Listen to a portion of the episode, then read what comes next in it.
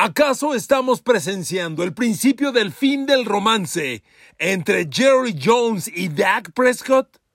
¿Es la contratación de Trey Lance el principio de un rompimiento? ¿Un mensaje poderoso que dice, ya me cansé de ti? No necesito pedirte opiniones. Que Dak Prescott no haya sido informado de la llegada de Trey Lance genera muchas hipótesis, ninguna positiva. Lo cierto es que la inestabilidad en el locker room de los Cowboys ya se desató. Nadie está contento. Trey Lance ha arribado y el equipo se prepara para una temporada crítica. Dak Prescott espera pronto tener un nuevo contrato y Jerry Jones no parece muy dispuesto a darle las cifras que éste anhela. Los Dallas Cowboys han iniciado un rompimiento interno que no se ve fácil.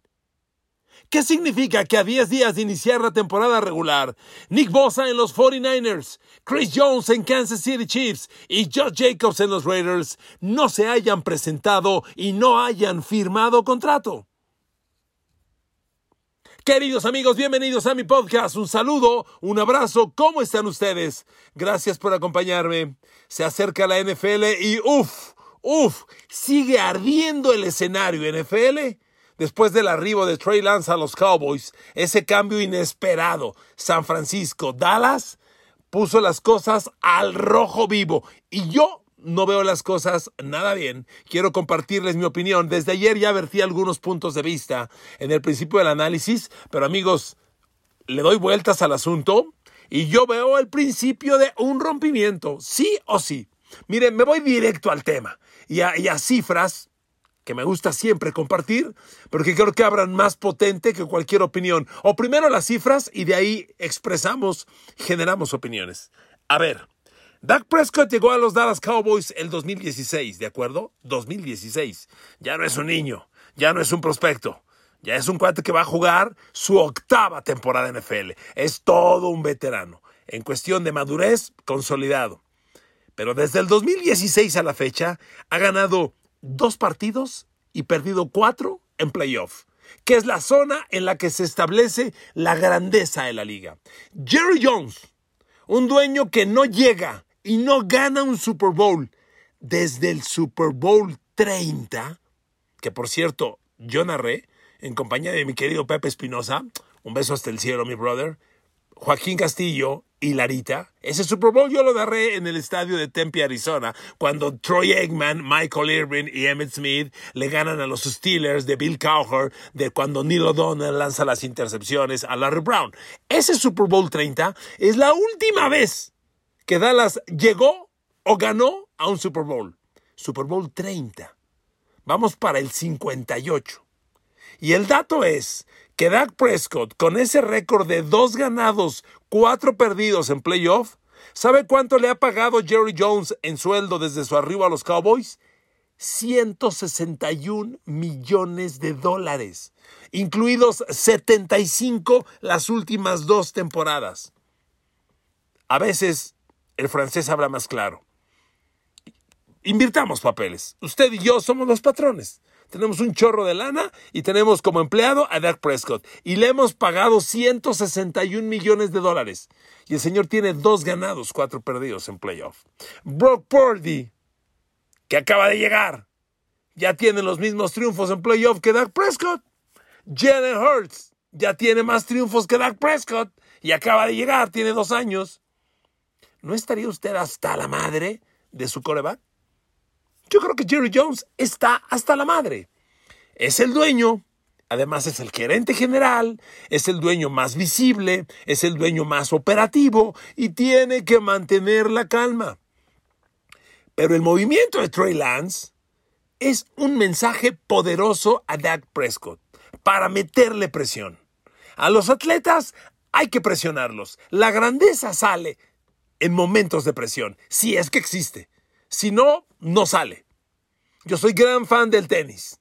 Y los grandes tenistas salen de las mayores crisis. Nadal, Federer y Djokovic ganaron sus grandes partidos contra sus grandes rivales. Hay que enfrentar al gran atleta, hay que ponerlo en una condición totalmente adversa. Y en el caso de que verdaderamente exista grandeza, brotará. Si no, es ordinario.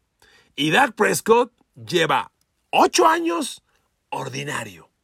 Yo creo que Jerry Jones está cansado. No es que Trey Lance sea un gran proyecto, no es que Trey Lance sea el coreback que va a cambiar, a lo mejor ni siquiera es una gran apuesta para Jerry Jones. Trey Lance es el pretexto para el mensaje. Dak Prescott, ¿ahora o nunca? Porque de Dak Prescott ya se empieza a especular el nuevo contrato.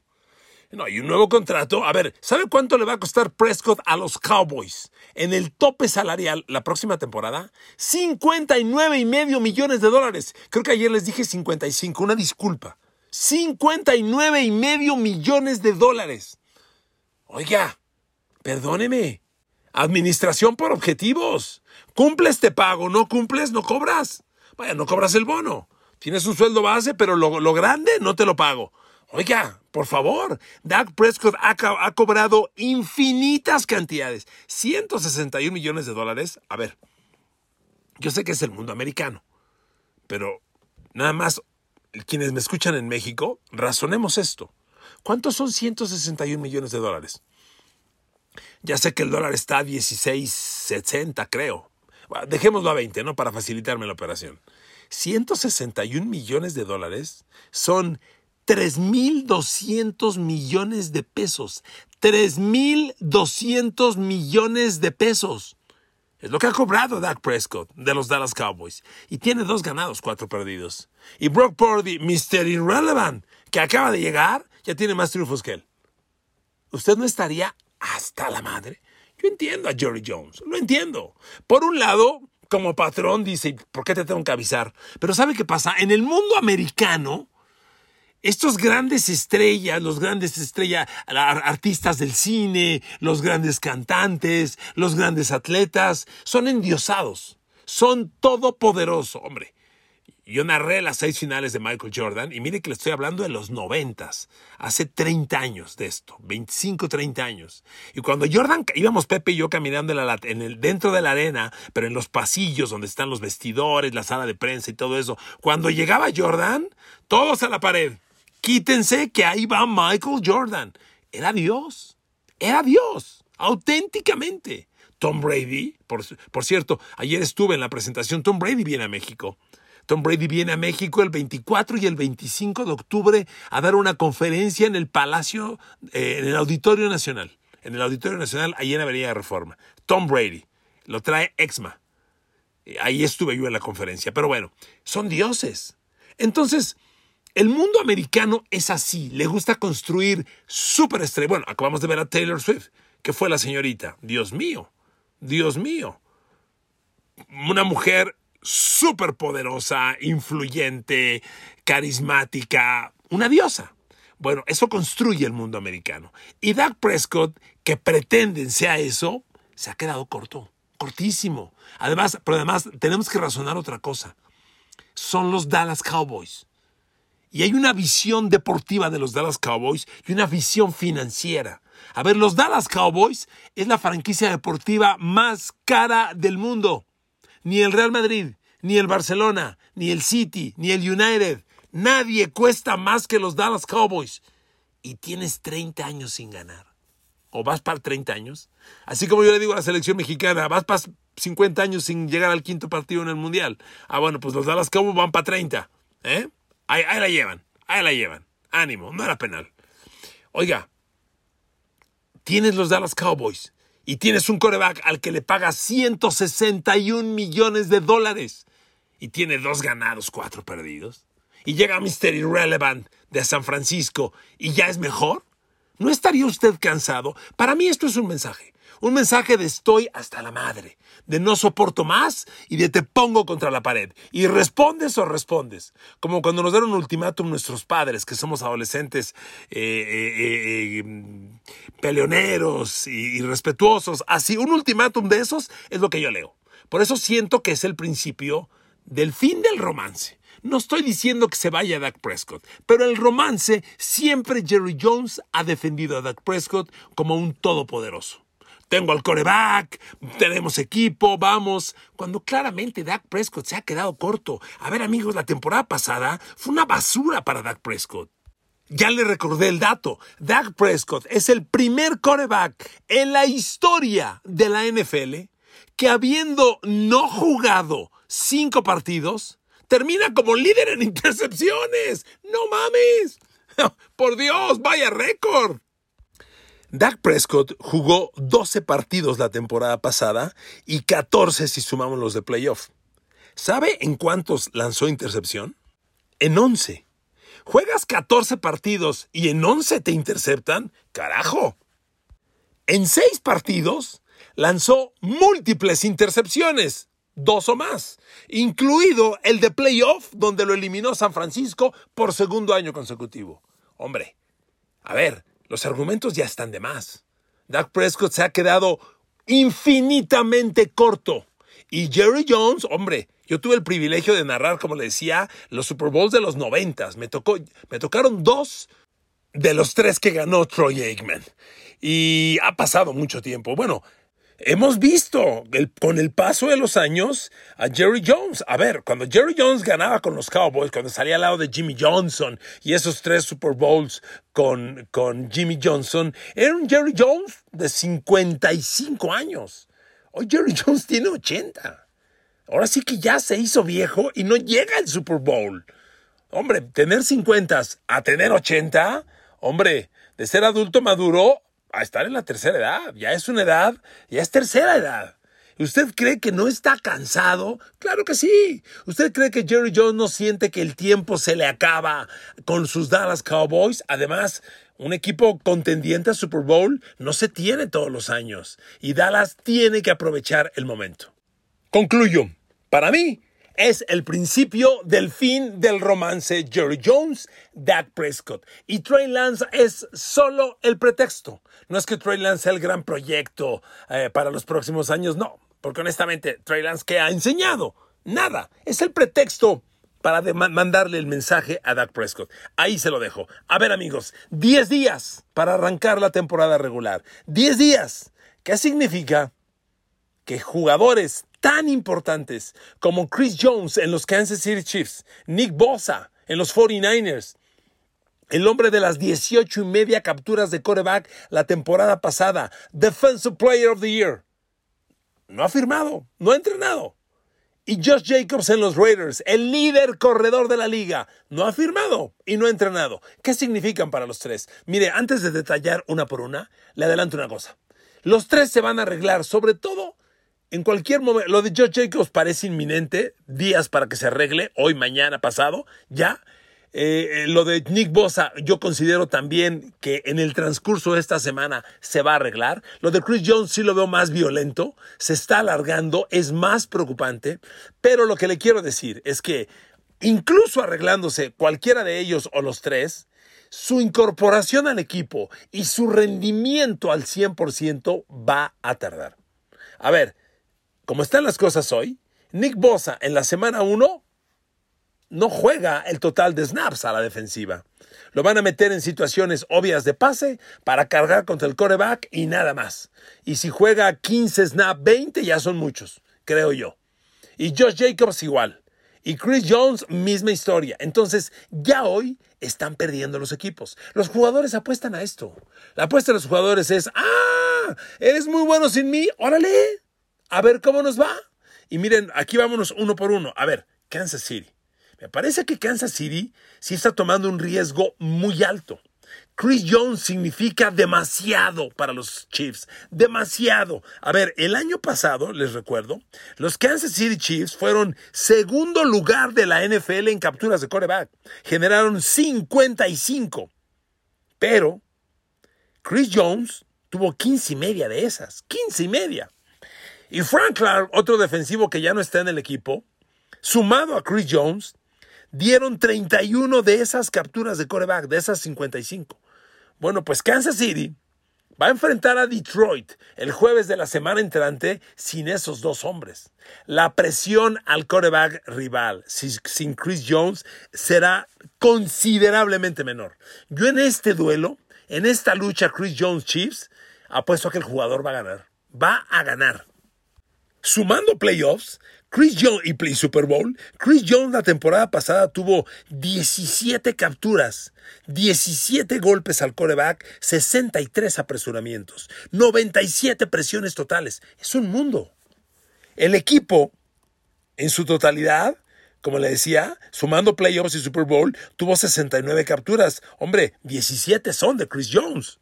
Es la cuarta parte, ¿eh? No es poca cosa. Y eso solo hablando en capturas. Si hablamos en presiones, el equipo tuvo 395 presiones al coreback. 97 son de Chris Jones. Ah, pues también la cuarta parte. Entonces, no es una apuesta fácil. Y como le decía, Frank Clark, que el año pasado tuvo nueve capturas de coreback, con todo y todo se defendió, Que ahora está en Denver, si no mal recuerdo. Nueve capturas, 10 golpes, 37 apresuramientos, 56 presiones totales, ya no está. Así que en Chris Jones y Frank Clark, Kansas City tuvo 153 presiones al coreback que no van a estar. Yo nada más le digo una cosa.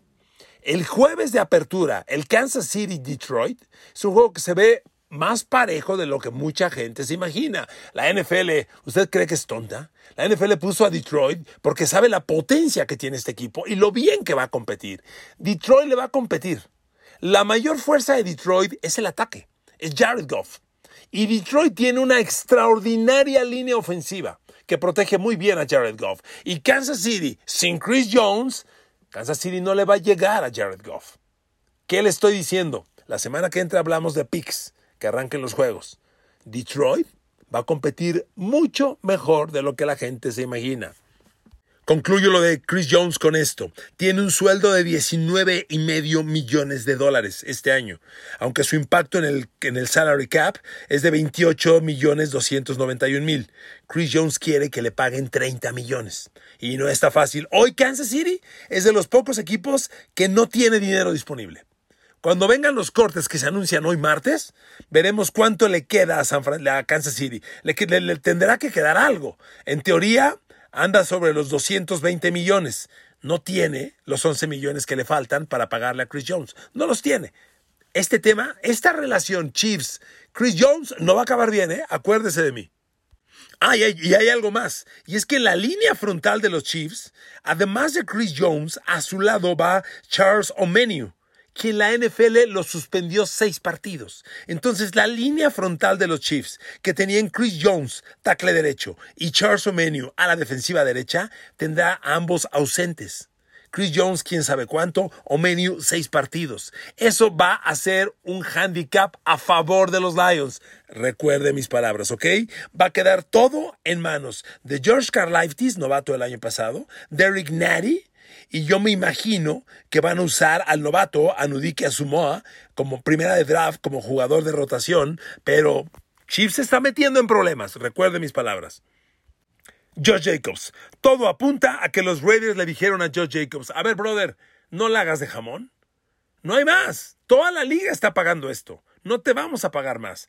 Te vamos a pagar lo mismo que Giants le pagó a Saquon Barkley, que de 10.1 millones logró subirle a 12. Parece que Raiders ya le ofreció a Jacobs 12 y todo apunta a que ya se entendieron verbalmente. Falta el proceso administrativo. Josh Jacobs se va a reintegrar a los Raiders. Y amigos, es sumamente importante que lo haga. A ver, ya hemos dicho, el año pasado Josh Jacobs fue el líder corredor de la liga, de la NFL, por encima de Derrick Henry, de, de, de Christian McCaffrey, de todos. Josh Jacobs ganó 1.653 yardas y 12 touchdowns por tierra. Pero el tema es este. Tuvo 339 acarreos de balón. ¿Sabe cuántos acarreos de balón por partido tuvo Josh Jacobs la temporada pasada? 20. 20 acarreos de balón. Y si le sumas sus toques de balón como receptor, Joe Jacobs agregó 53 recepciones, otras 400 yardas, fue jugador de 2.000 yardas combinadas el año pasado. Pero si le agregas 53 recepciones más eh, en 17 partidos, son más de 3 toques extra. ¿Qué te quiero decir?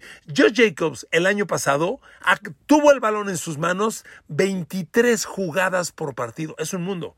Cuando Joe Jacobs se reintegra a los Raiders, lo que le acabo de decir, no le van a dar la pelota 23 veces. Para que Joe Jacobs tenga 23 toques de balón por partido, tendrá que pasar mínimo tres semanas, tal vez cuatro para que tome ritmo, alcance a sus compañeros y pueda jugar. Ya los Raiders están perdiendo y los Raiders no son Kansas City. Los Raiders no tienen a Patrick Mahomes. El ataque titular de Raiders, línea ofensiva, backfield, receptores, Jimmy G, suena interesante, compite, pero es muy corto. O sea, que, que Josh Jacobs con Davante Adams, Jacoby Myers y Hunter Renfro puedan pegar, suena bien. O sea, sí te la compro, van a competir. Pero no hay un cuarto receptor, no hay una estrella de ala cerrada. La línea ofensiva es buena, pero tampoco ni cerca de las mejores. O sea, Raiders no se puede dar el lujo de perder un hombre como Joe Jacobs. Por Dios, por Dios, claro que no. y concluyo, Nick Bosa. San Francisco lo único que dice es, estamos optimistas, estamos optimistas. A ver, señores, se está acabando agosto. Y, Nick Bosa no ha entrenado. San Francisco está abusando de que tiene la mejor línea frontal defensiva de la NFL. El mejor front four de la liga, hombre, Nick Bosa, Eric Armstead, Javon Hargrave y Dre Jackson, no les compite nadie. Nadie. Ni Filadelfia, ni los Cowboys, ni los Steelers, ni los Bills. Nadie. Es el mejor front four de la liga pero están abusando de ello y están alargando demasiado. Nick Bosa tiene que jugar. La bronca es que Nick Bosa está esperando firmar, pues más o menos por 28 y medio, 29 millones de dólares por temporada. Mucha gente dice que le van a llegar a los 30 por temporada, porque claramente ha sido una inversión satisfactoria para Niners. Nunca se lesiona, siempre produce y viene de una temporada, bueno, defensivo del año, Defensive Player of the Year. Hoy Nick Bosa con los Niners trae un sueldo de 17 millones 859 mil. Pero le repito, de acuerdo a las métricas, le tocan 28 millones 700.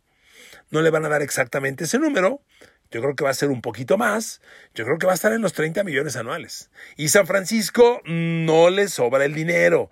De acuerdo a las estimaciones, hoy que se haga el corte a 53 jugadores, a Niners le van a quedar más o menos como 11 millones de dólares, que no está mal. Pero Nick Bosa quiere el estadio completo. Y es una relación que se está alargando.